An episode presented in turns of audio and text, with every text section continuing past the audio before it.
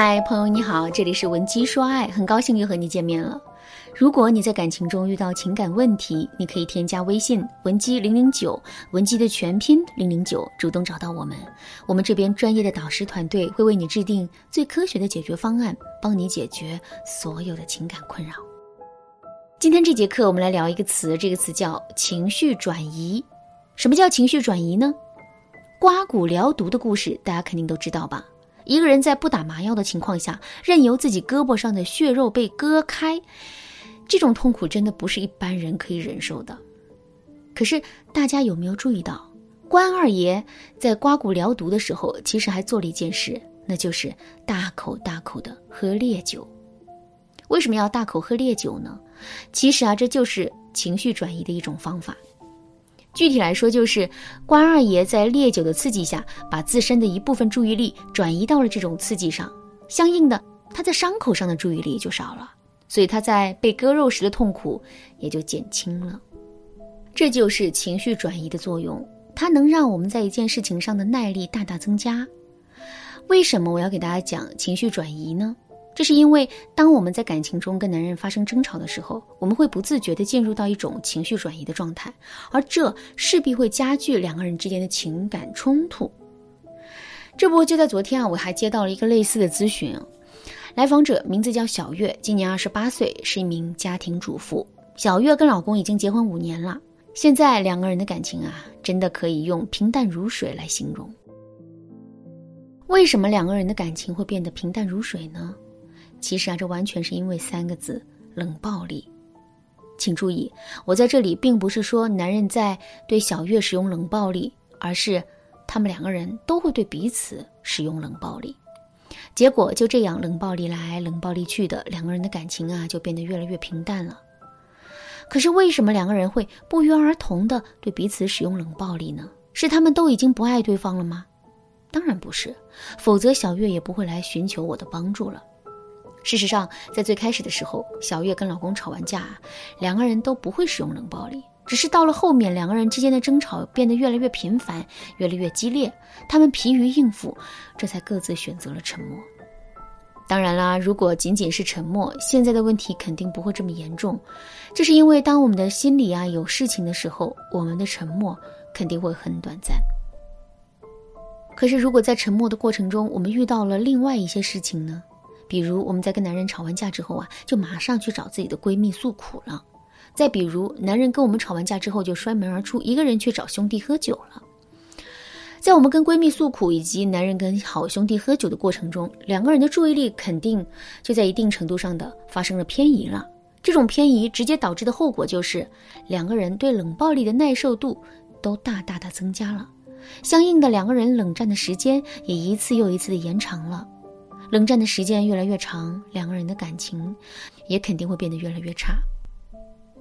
一段越来越差的感情，冷暴力的次数肯定也会增多，这也就意味着两个人的感情进入到了一种恶性循环。怎么才能打破这种恶性循环呢？下面我就来给大家分享一个特别实用的方法，通过设置复杂的程序来限制两个人对彼此使用冷暴力。如果朋友在微信上给你发了一个链接，你只需要点开这个链接，其他什么都不用做，就可以给这个朋友助力。之后你会帮他的忙吗？你肯定会帮，对吧？可是如果朋友给你发了一个问卷调查表，并且让你花十分钟的时间认真的填写上面的内容呢？这个时候你就很有可能不会帮忙了。如果这个朋友不光让你填问卷，还让你在填完这个问卷之后，再把这个问卷发到十个群里呢？在这种情况下，如果不是特别好的朋友的话，你肯定是不会帮这样的忙的。所以大家发现了吗？一件事情的程序越复杂，我们做这件事情的意愿就会越低。这句话反过来说就是：想要降低一个人做某件事情的意愿，我们就要想办法把他做这件事情的程度变得复杂起来。在应对男人冷暴力这件事情上啊，其实也是如此。